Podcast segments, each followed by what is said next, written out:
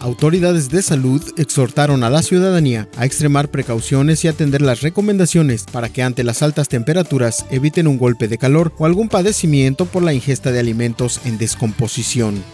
con algunas confusiones entre la ciudadanía, pero un proceso ágil arrancó en Cancún la aplicación de la segunda dosis de la vacuna Sinovac contra el COVID-19 en adultos mayores. Toda la información completa a través del portal www.lucesdelsiglo.com.